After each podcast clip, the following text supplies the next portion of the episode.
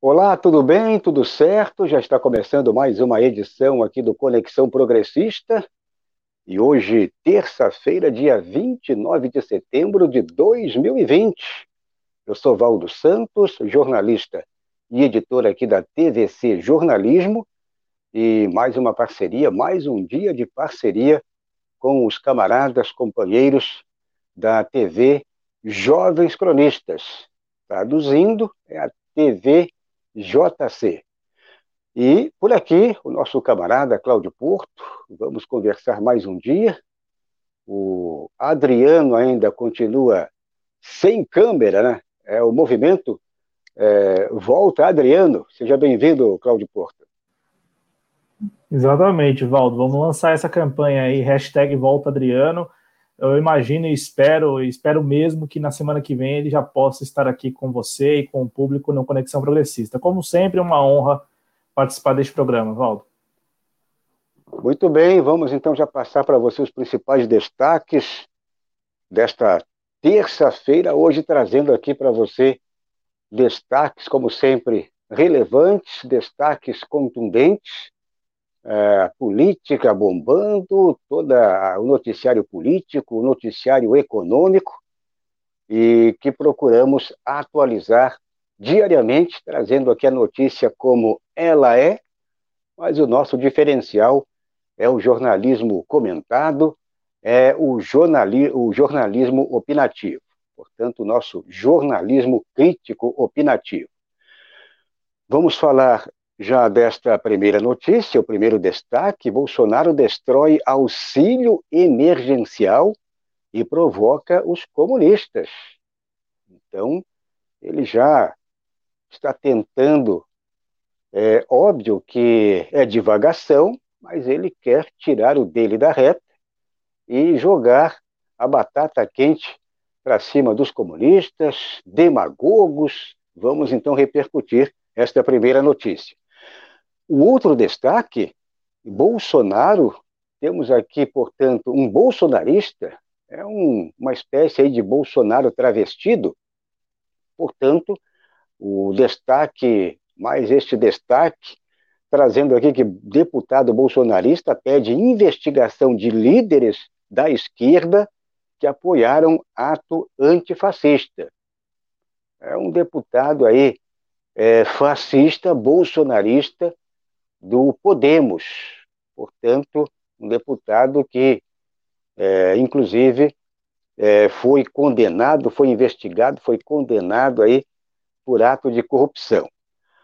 Mas ele está vestindo aí a casaca do bolsonarismo, ele é do Podemos, o Podemos é um, um partido aí satélite do bolsonarismo, mais um desses tantos partidos satélites que é, dão todo o, o, apoio, dão todo o suporte a, aos bolsonaristas. E o outro destaque, vamos falar já de um, um ex-sócio, ex-amigo, ex-braço direito aí de Paulo Guedes, um ex-colega do Paulo Guedes, no mínimo, né, um ex-colega. E vamos então falar já desse pronunciamento aí, de uma entrevista que ele realizou no site 247 e acabou o combustível do posto Ipiranga, diz o ex-sócio de Paulo Guedes sobre o fracasso econômico. Então vamos falar também desta notícia aí sobre o, o que disse aí um empresário, ele é empresário aí, é, portanto, um empresário do ramo financeiro, do capitalismo financeiro, ex-sócio do Paulo Guedes, portanto, amigo, provavelmente continua sendo amigo, né, mas ex-sócio e que ajudou a fundar aquele banco lá, o, o Banco Pactual, em 1983. Vamos então falar também desta notícia já por aqui.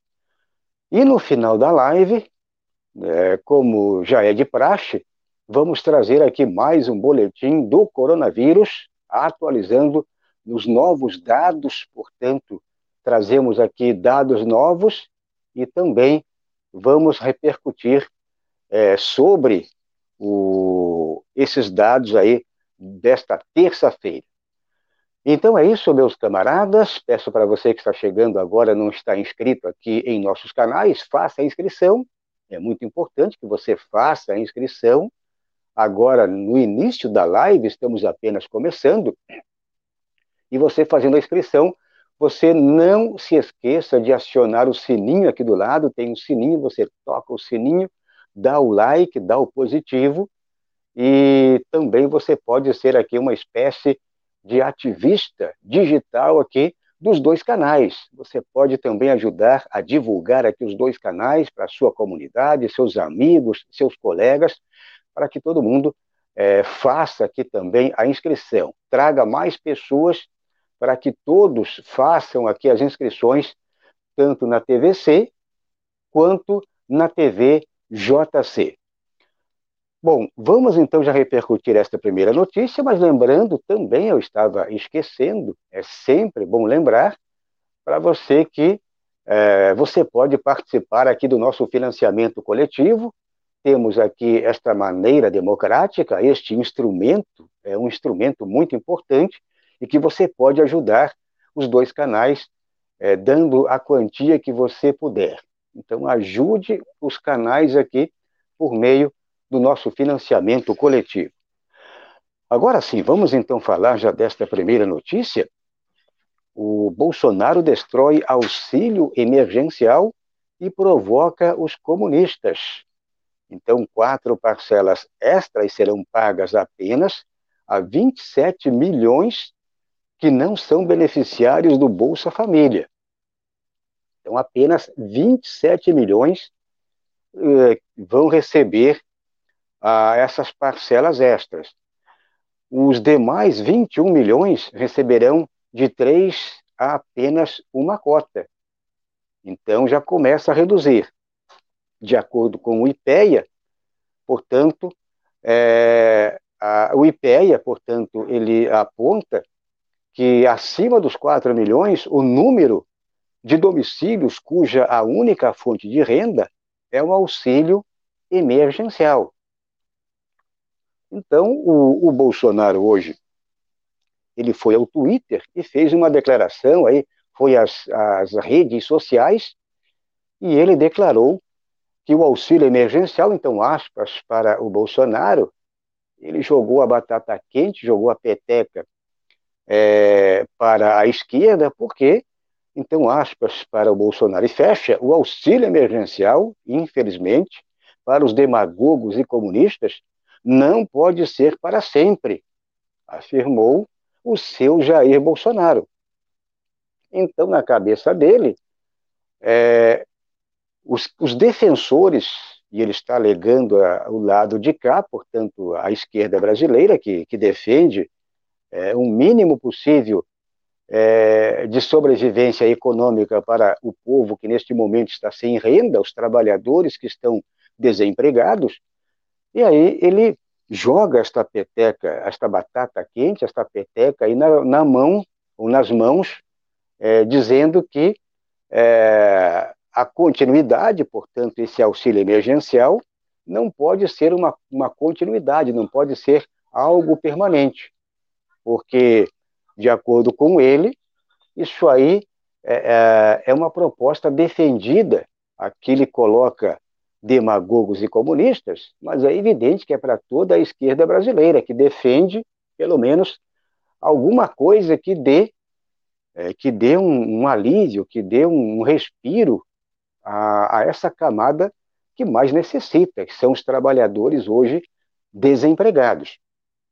Então, é, é mais uma, uma divagação, é uma falácia, e, e que ele, é, agora com este, é, justificando este 300 reais, e reduzindo já daquela miséria dos 600 de auxílio emergencial, ele pretende reduzir para 300, e justificando este, o, este novo auxílio, né, o renda cidadã, ou seja, esse, renda, esse projeto eh, Renda Cidadã, que era para ser Renda Brasil, aí foi, é, foi explodido, foi implodido, ou melhor dizendo, o Renda Brasil foi implodido, mas é, ele só mudou o nome, ele só trocou o nome é, da criança. E, na prática, será, pra, será um, um Renda Brasil aí é praticamente igual. Então, Cláudio Porto, isso aí é para justificar esta miséria que poucos irão receber, para justificar essa possibilidade, porque ainda neste momento, esse renda cidadã é uma possibilidade, não tem ainda nada concretizado, ninguém sabe é, como vai ser na prática, mas ele, como sempre, ele joga a batata quente para alguém. E nesse caso, ele joga para a esquerda, alegando aqui que quem quer algo permanente, né, auxílio emergencial permanente, é o, no caso são os comunistas, os demagogos, ou seja, a esquerda brasileira. Então, queria também ouvir a tua opinião.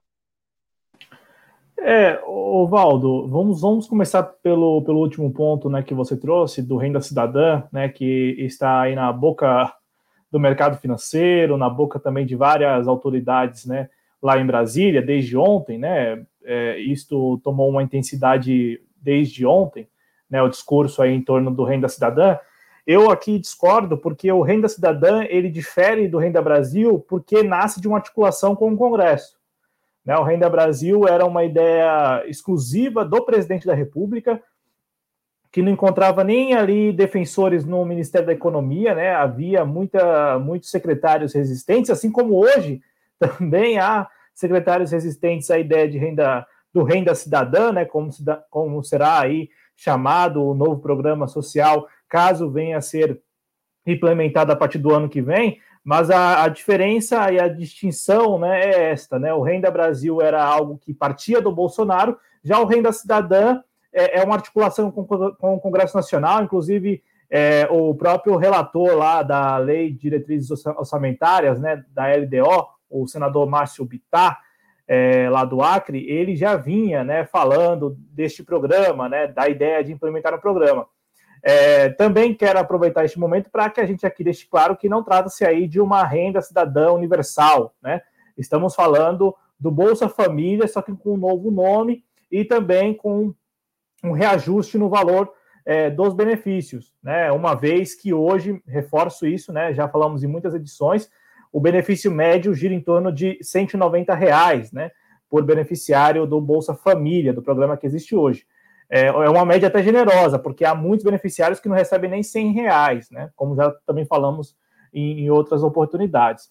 Já em relação ao auxílio emergencial, é verdade, Valdo, a, a, extensão, né, a prorrogação do auxílio emergencial em parcelas de 300 reais não alcançará nem mesmo a totalidade de beneficiários da primeira fase, né, que receberam aí, que já receberam cinco parcelas de 600 reais ou de 1.200 reais, caso é, o beneficiário ali se enquadre em aquelas regras específicas para receber R$ 1.200. É, esses 300 reais eles serão é, repassados não a todos os beneficiários, né? Já há aí um grande filtro, né? É, estabelecido pelo próprio desgoverno Bolsonaro, e também não será ali creditado todas as quatro parcelas de 300 reais para quem, por exemplo, teve acesso ao auxílio emergencial em junho, né? Com atraso né? Porque vamos lembrar que a primeira parcela do auxílio emergencial foi creditada ainda em abril. No entanto, há muitos beneficiários que estão recebendo é, desde junho, né? Que passaram a contar com o auxílio emergencial em junho, quando o programa deixaria de existir, né? Vamos lembrar que a ideia do Congresso Nacional, né, a PL que estabelece o auxílio emergencial, determinava o prazo de validade, né, ali é, até dia 30 de junho. Né? Então, o auxílio emergencial está sendo prorrogado desde então. O que eu tenho a dizer em relação a isso? Que é preciso colar na figura do presidente da República esta responsabilidade que só cabe a ele, né? Só cabe a ele essa responsabilidade de prorrogar, esta, esta é, responsabilidade de manter o valor ou não. É bom deixar claro, o valor de 300 reais que será repassado agora, que é a metade, né? É, do valor é, proposto inicialmente, lá ainda no PL, lá na lei, né, do auxílio emergencial, é uma ideia, é uma articulação, é, um, é o resultado de uma discussão interna no desgoverno Bolsonaro, né? É, tanto é que é, eu aproveito este momento aqui para cobrar do Congresso Nacional agilidade na votação da medida provisória 1000, né, que é a medida provisória que trata exatamente da prorrogação do auxílio emergencial. Uma vez que nós aqui somos a favor né, de manter o valor, né, o valor de 600 reais, que ainda assim não, é, não atende às necessidades, mas é uma mão na roda, uma vez que nós somos a favor disso, estamos aqui também defendendo que o Congresso Nacional se articule o mais depressa possível, a partir da oposição, para votar o, o mais depressa o, a medida provisória mil, né? E, e, e nesta votação articular para que a medida provisória seja alterada e o valor seja restabelecido no, no valor de 600 reais e também no valor de 1.200 reais para quem preenche os requisitos. Porque uma coisa, Valdo, a prorrogação ela é de 300 reais para todos os beneficiários, né? Para todos os beneficiários, inclusive aqueles que estavam recebendo 1.200. Então, a gente está falando aí de metade daqueles que ganhavam metade do valor para aqueles que ganhavam 600 reais, que estavam recebendo 600 reais, e um quarto do valor daqueles que estavam recebendo é, 1.200 reais. Então, é muito importante que o Congresso Nacional se articule. Com relação aos beneficiários do Bolsa Família, é, o desgoverno foi esperto, né? Porque ele permite que o beneficiário do Bolsa Família possa escolher ou ter acesso àquele benefício que seja mais vantajoso, né? Seja o Bolsa Família, o valor do Bolsa Família, ou o, a prorrogação do auxílio emergencial. E como falamos aqui neste programa agora há pouco, se a média é de 190 reais, com toda certeza, muitos beneficiários do Bolsa Família terão acesso às parcelas aí de 300 reais da prorrogação. Reforça aqui a nossa cobrança pública ao Congresso Nacional, partindo da oposição, para votar o mais depressa possível a medida provisória mil, né? E com isso também articulando ali para mudar a, a, a, a, redação, né? Mudar a redação da medida provisória e restabelecer o valor de 600 reais.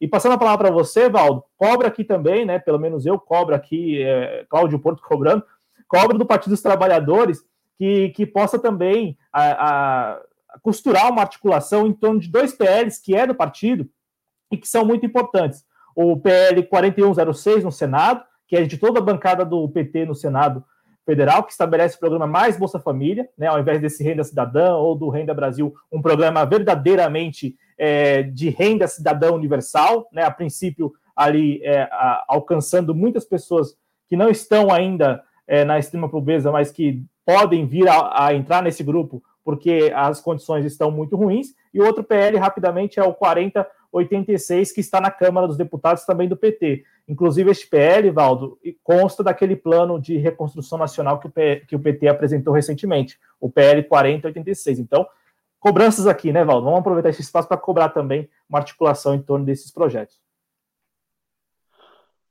Exatamente. Cláudio Porto, cronista desta terça-feira.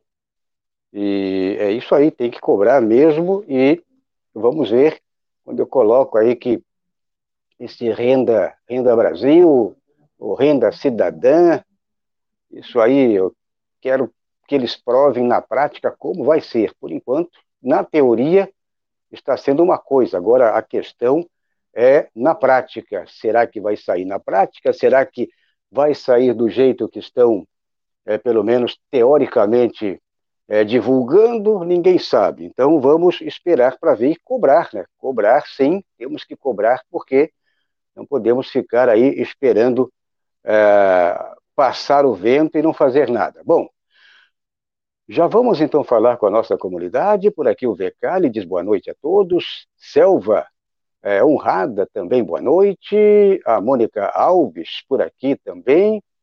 É, ela diz boa noite. O Fernando Gregório também boa noite a todos. E sempre pedindo aquele like. É isso aí, Fernando. O Adriano Garcia está por aqui, o nosso cronista, o, o nosso camarada sem câmera, né? Volta, Adriano, ele voltou. Pelo menos o Adriano está por aqui está sendo um ativista digital aqui no chat. Ele diz aqui boa noite a todos e temos aqui também faça como a Tuca, contribua com o nosso financiamento coletivo. Então agradecemos aqui a Tuca já pelo super chat, super sticker, perdão, super sticker da Tuca. É, também por aqui ainda temos a Deneide Terezinha, de Carla, ela diz boa noite a todos. O Jonas Carreira por aqui também, boa noite. A Tuca ainda também, e por aí vai. temos também outros camaradas e companheiros. A Mônica Alves diz: soltaram os hackers. Pois é, será? Tem notícia aí? Matheus Fernandes diz boa noite. O Cláudio Porto, algum detalhe a mais aí que você queira também interagir por aqui? A nossa comunidade, como é que está o Twitter? No Twitter, por enquanto, nenhuma participação, a gente sempre pede aqui, né?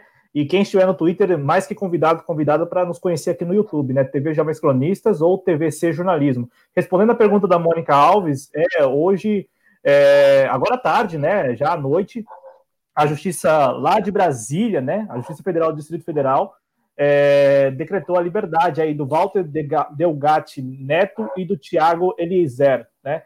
O Delgatti é o tal vermelho, né? Apelidado de vermelho. Os hackers aqui, para contextualizar, são aqueles que foram é, suspeitos né, de, de terem hackeado as contas no Telegram da turma da Lava Jato no ano passado. Né? Então, a informação de hoje é que ambos é, é, conseguiram aí ter liberdade. No entanto, Valdo, o, o Walter, né, o Walter Delgatti Neto, que é o vermelho, ele, por ser também ali é, relacionado em outra, outros crimes, né, a, a, expectativa é que ele não seja liberado. No entanto, o Thiago Eliezer, que é o outro que também estava preso, ele provavelmente terá a liberdade aí.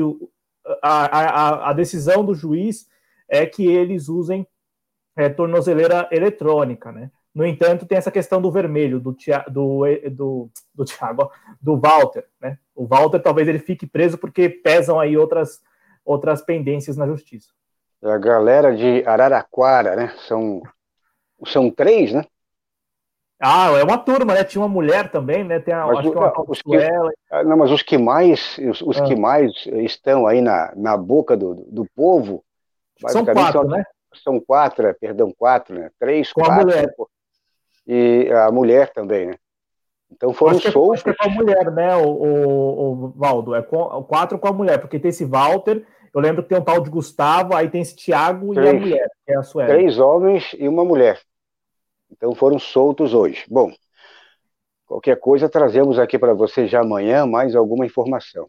Isso, mas os dois que foram soltos só, é, pelo que eu li e pelo que a gente apurou aqui, ah, somente esses dois estavam presos.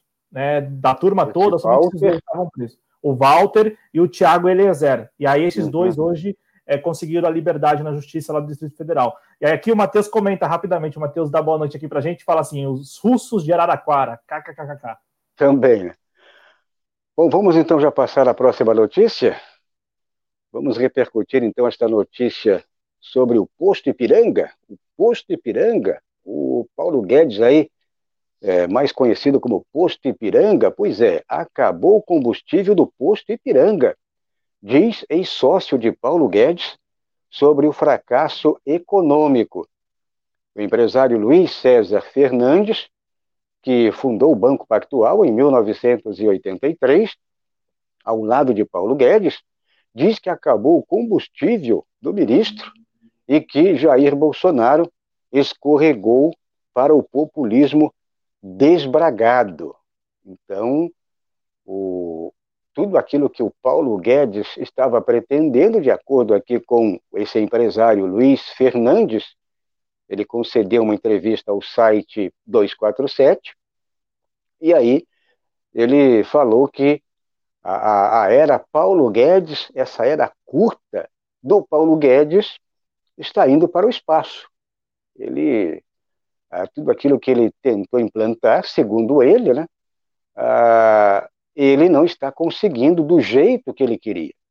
Talvez alguma coisa, mas sempre tirando algumas uh, beiradas, algumas rebarbas.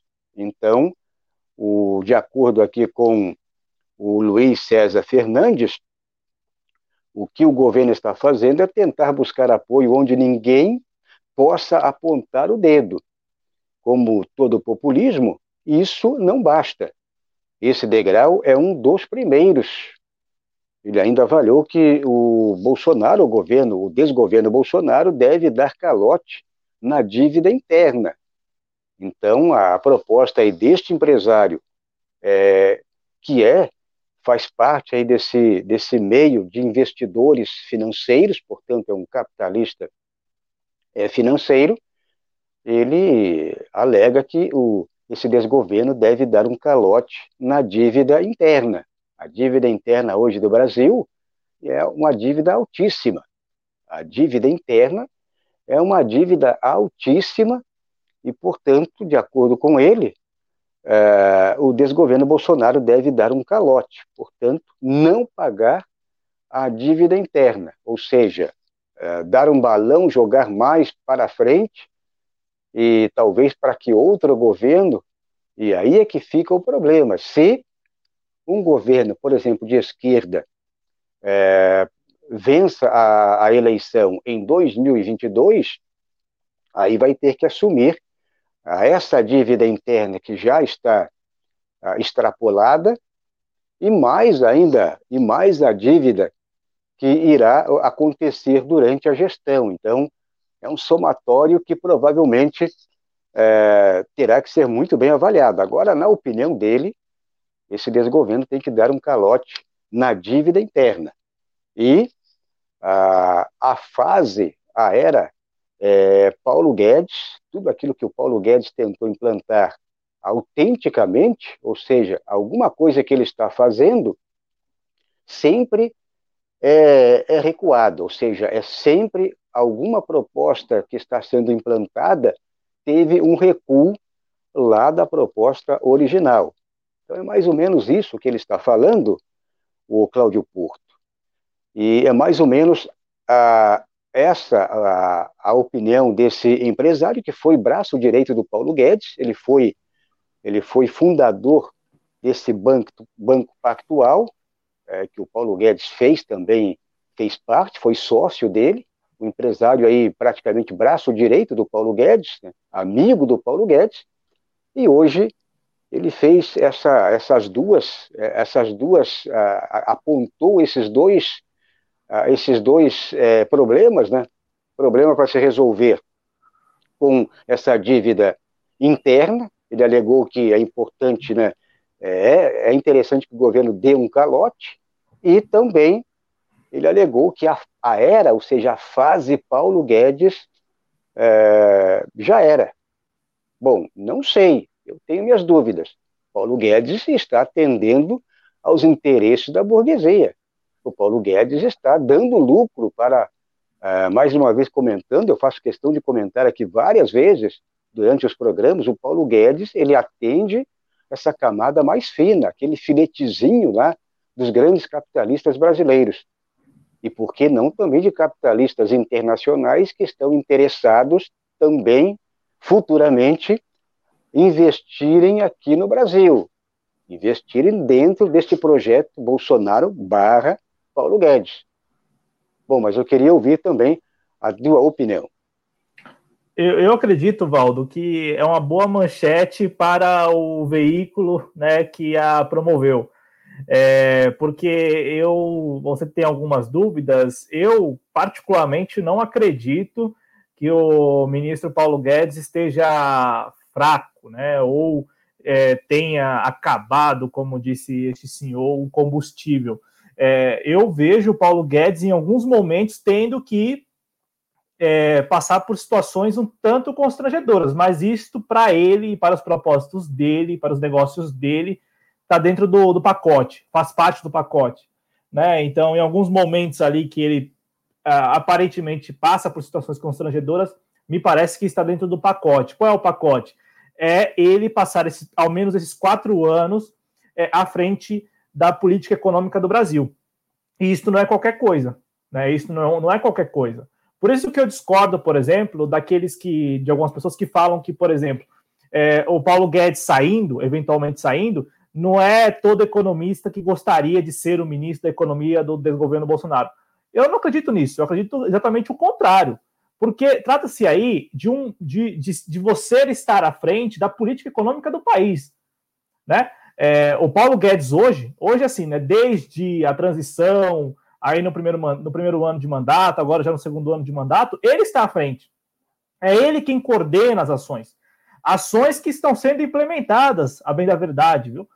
Ações que pode se questionar e aí reclamar a questão do ritmo, né? Se deveria é, estar mais acelerado para os neoliberais ou, ou se está aquém do que eles esperavam. No entanto, no entanto, as ações estão sendo implementadas, né? A, a agenda de privatizações, por exemplo, ela será implementada assim que terminar a fase de sucateamento, né? Que já está, assim, digamos assim, bem aprofundada, né? O que são os serviços públicos hoje, né, nas mãos dessas pessoas, né? Com estes à frente.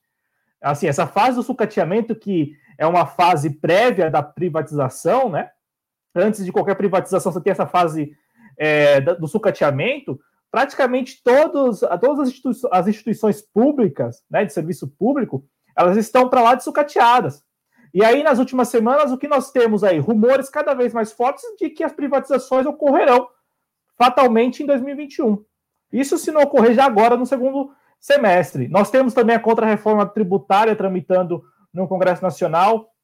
Né? Nós temos aí também essas é, iniciativas que são é, ditas de cunho social, mas a bem da verdade não tem muito lá é, diferença do que já foi implementado, ou melhor, né, não, não olhando para trás, não olhando para o retrovisor, mas é, ainda assim são medidas aquém daquilo que nós todos estamos aí antevendo, né, o que dizem as expectativas, né, então, assim, a única, o único trecho que eu concordo, o, o Valdo Santos, é, se me permite, é, é, é, o, é, o, trecho que diz que o Paulo Guedes não teria, não teria ali é, na manga, né, cartas para lidar com os problemas do Brasil. Isso é verdade, porque ele não tem.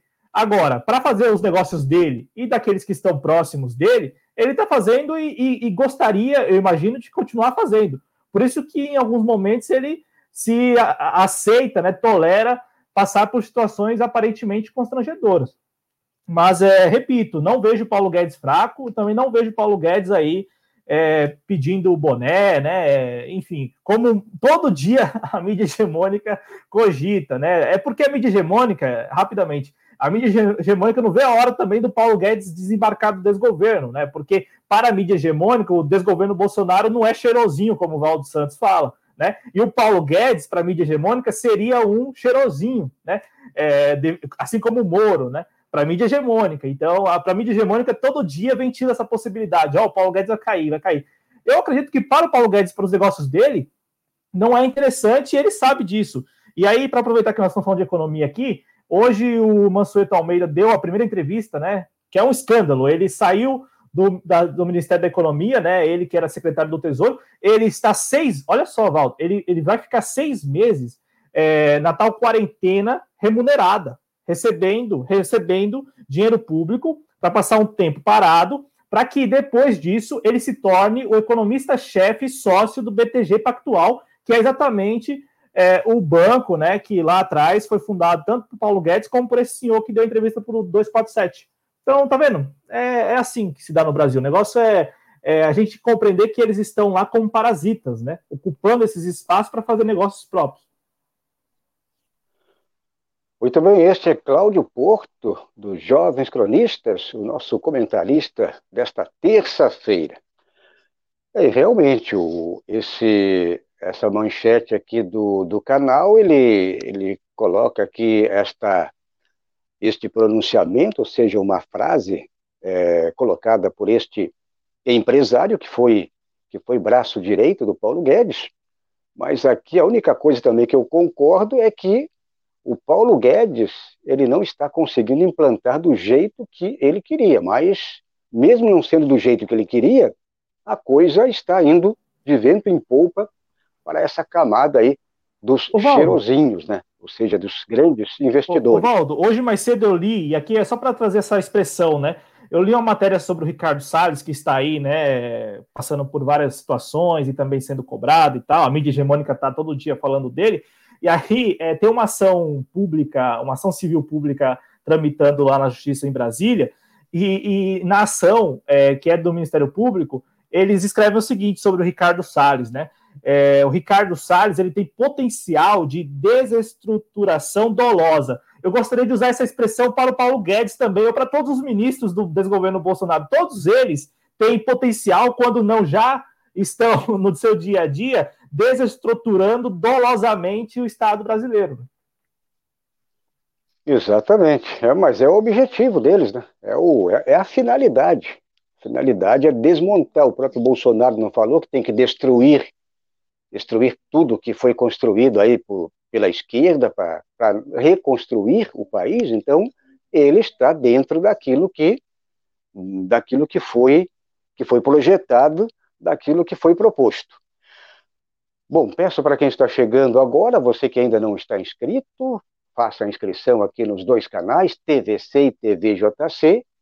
Toque o sininho aqui do lado para ser notificado, dê o like, dê o positivo. Também é muito importante que você continue aqui divulgando os canais e traga outras pessoas para que os canais aqui cresçam em termos de números e também que você possa, de repente, estimular as pessoas a participar aqui da nossa, do nosso financiamento coletivo, contribuindo com a quantia que quiser, com a quantia que puder.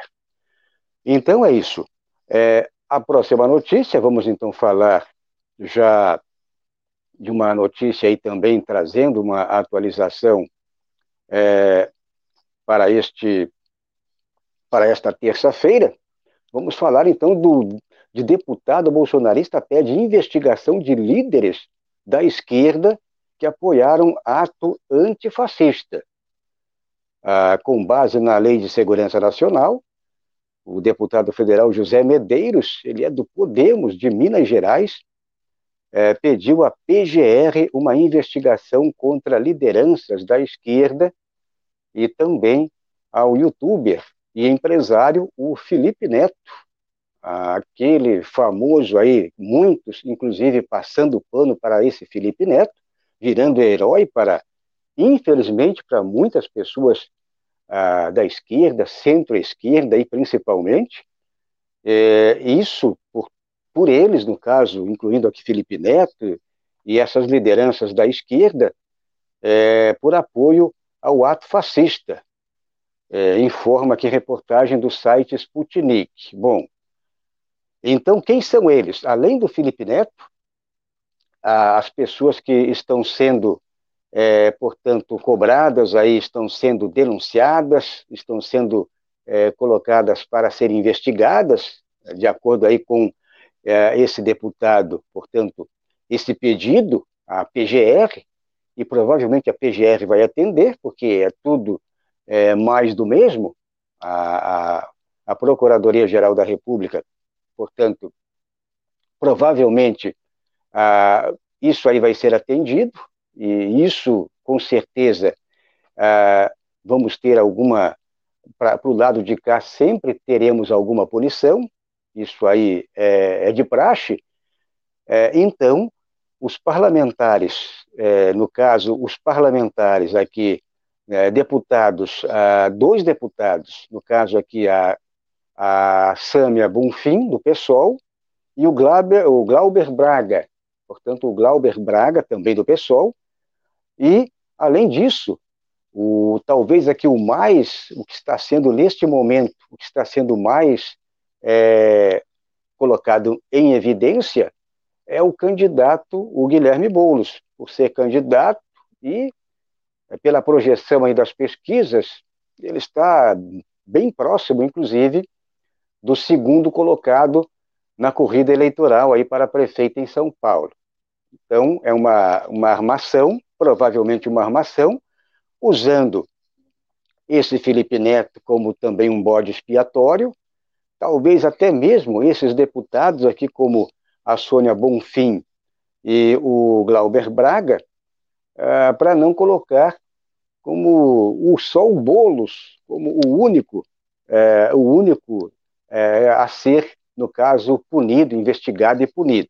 Mas aqui, acredito que a grande, a grande sacada desse deputado bolsonarista, esse deputado aí do Podemos, o José Medeiros, e que, inclusive, esse José Medeiros, ele foi um senador é, caçado, ele foi investigado, ele foi caçado em Mato Grosso é, por atos de corrupção. Então, esse deputado é o que está pedindo aí, usando essa, a, esse subterfúgio para investigar esse pessoal que participou, segundo ele, de atos, de atos ou de ato ou de atos antifascistas e que ele alega que é, são criminosos aí, estão cometendo aí atos irregulares. E ele usa aqui exatamente a base dele é a Lei de Segurança Nacional. Então, ah, na minha visão, ele usa esses, esses bodes expiatórios, mas o principal alvo, o meu camarada Cláudio Porto, o principal alvo, acredito que neste momento de corrida eleitoral, e que está é, talvez incomodando um pouquinho a, a, direita, a, a extrema-direita, principalmente direita e direita em São Paulo, é direita e direita, é o Guilherme Boulos. Então, eu queria até que você, de repente, passasse mais alguma informação, já que você está aí ao lado, né? você atua ah, nesse campo aí muito minado.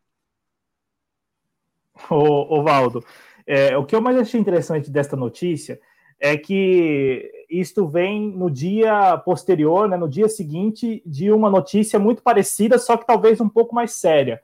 Por quê? Eu vou explicar aqui. É, ontem nós tivemos a notícia de que o Ministério da Justiça né, estaria é, conversando com, é, ou estaria se preparando para intimar, né, a Polícia Federal estaria se preparando para intimar o Guilherme Boulos para explicar uma postagem no Twitter é, quando ele falou lá de guilhotina, né, é, se referindo né, ali a um momento em que o Bolsonaro falou que ele próprio era a Constituição. Isso lá atrás, isso lá atrás, já há alguns meses. Então, por que é um pouco mais sério? Porque nós estamos falando da, da daquilo que falamos sempre, né, da falta de republicanismo, né? É, é, é, é a máquina pública, né, e também todo o aparato da República Federativa do Brasil sendo usado mesmo, né, contra adversários.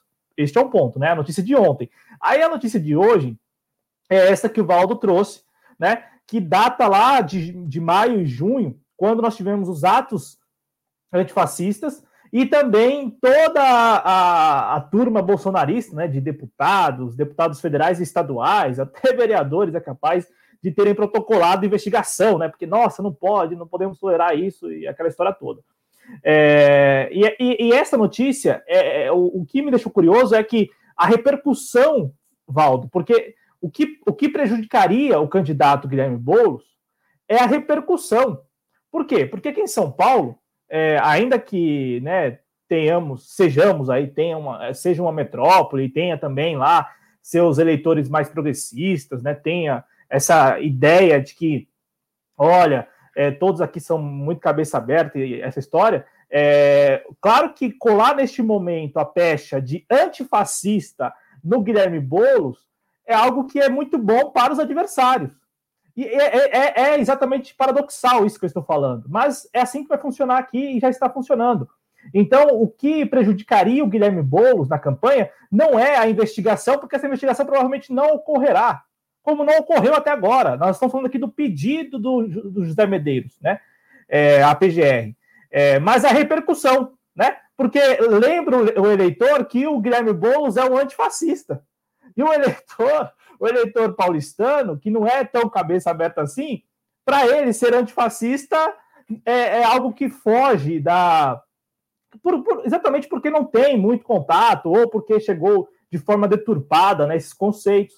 Então, assim, o que prejudicará ou prejudicaria o Guilherme Boulos é o fato da repercussão do pedido, e não necessariamente a investigação que provavelmente não ocorrerá como já não ocorreu. Lembrando que esse pedido foi feito no dia 1 de junho e os atos ocorreram ainda em maio, né, os atos aqui em São Paulo. Com relação à notícia de ontem, Valder, é um pouco mais séria porque nós temos aí o ministro da, Justiça já usando da Polícia Federal, né, assim, a cadeia de comando é esta mesmo, né, tem o, ministério, o ministro da Justiça pedindo a Polícia Federal que investigue o Guilherme Boulos por uma publicação. Então, assim, se tem de fato a instrumentalização, né, o uso mesmo do aparato do, do Estado para prejudicar um adversário. José Medeiros, que não é qualquer um, ele é vice-líder do desgoverno na Câmara dos Deputados, e no ano passado ele é o autor daquele PL 2418, que não é qualquer PL. Vamos lembrar aqui rapidamente o escopo, rapidamente mesmo. É, a ideia do deputado, né, do Podemos do Mato Grosso, é criar a obrigação de monitoramento de atividades terroristas e crimes hediondos a provedores de aplicações de internet e dar outras providências. Isso quer dizer o quê? Ano passado, José Medeiros estava defendendo, né, por meio do seu PL 2418, o monitoramento geral da população brasileira. Só isso. É isso aí, mas eu ainda tenho aquele pé atrás, porque neste momento aí, é, esses bolsonaristas eles vão fazer de tudo exatamente para minar, ah, e isso é uma coisa que pode acontecer mesmo só para porque é um momento propício, né? Então para para de repente criar esse essa espécie de barreira e para dar aquele susto, né? Dizer, não, tá vendo? Nós nós fazemos a coisa acontecer. Mas vamos aguardar aí para ver o que o que vai agora rolar daqui pela frente. Bom, é, vamos falar do boletim coronavírus? Vamos é, já trazer aqui para você o boletim coronavírus. O Cláudio Porto, a, a minha internet aqui está travando, se você puder liberar por aí. Então, eu agradeço. É, vamos então com o boletim coronavírus, ele foi atualizado nesta hoje terça-feira, e o boletim aí, portanto, é, ele é a nossa fonte do próprio Ministério da Saúde. Vamos falar então já do número de casos confirmados. Já temos aí, portanto, meus camaradas, esse número aí já muito, mas um número muito, muito grande, né, de 4 milhões 777 mil 522, no caso, pessoas é, contaminadas, casos confirmados, se aproximando aí já dos 4 milhões e 800 por aí. Vamos, infelizmente, atingir ainda talvez até o final de ano esses 5 milhões aí. E o, só hoje tivemos aí 32.058 casos confirmados, portanto, nas últimas 24 horas saiu daquele número que estava bem baixo e voltamos, infelizmente, para esse número aí da casa dos 30, 30, 40, está mais ou menos sendo mantido este número.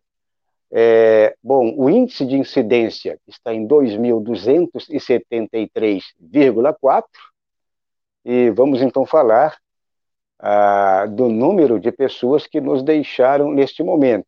Hoje, terça-feira, dia 29, então temos aí também se aproximando aí dos 150 mil, já passou de 140, já está em 142.922 pessoas que, é, e cento, aliás, é, 142.921 pessoas, eu falei 22, é 21 pessoas, portanto, até esta terça-feira, infelizmente, pessoas que tiveram suas vidas ceifadas. Bom, só hoje, aquele número lá que estávamos é, ficando aqui, pelo menos, vibrando positivamente, né, com aquela queda, mas aquela queda, ela foi é, por meio é, deste delay, portanto, final de semana, tivemos uma queda brusca, mas hoje, 863 pessoas que faleceram, portanto, nas últimas 24 horas. Então é isso, basicamente é isso, Cláudio Porto. a retomada, hoje a atualização ela é real, portanto é um número mais próximo do, da, da realidade, então 800 e tantas pessoas para, para 24 horas, ou seja, para um dia, ainda é um número muito grande, não é mesmo? É, ainda que boa parte deste número aí sejam, seja de, de mortes, né, aí que não foram contabilizadas antes porque estavam sendo analisadas as amostras, né. É, mas assim, Valdo, com relação ao número de, de casos novos, né, por dia, eu, eu, eu fico observando este número e a, até a, considero interessante quando o número é alto de, de novos casos por dia, porque aí sim nós estamos nos aproximando ao que de fato nós temos é, de real né, da pandemia do novo coronavírus no, no Brasil. Aqui em São Paulo, só para você ter uma ideia, a, a, o município, a prefeitura, diz que são mais de 300 mil casos confirmados, só na cidade de São Paulo, mais de 300 mil. No entanto, a própria, a própria prefeitura estima que ao menos 1 milhão e 700 mil pessoas aqui na cidade já foram contaminadas. Então, veja só como é, é, há um baita de um abismo aí, né, ainda. Então, quanto, quanto mais novos casos é, forem confirmados é, nesses boletins é, oficiais, é sinal de que estamos nos aproximando né, daquilo que é o real, né? Porque se a gente considerar as estimativas da Prefeitura de São Paulo, nós já temos quase 2 milhões de casos. No entanto, oficialmente só são mais de 300 mil. Então é importante que este número aumente mesmo para que a gente possa equiparar isso, né? Então fica esse registro também.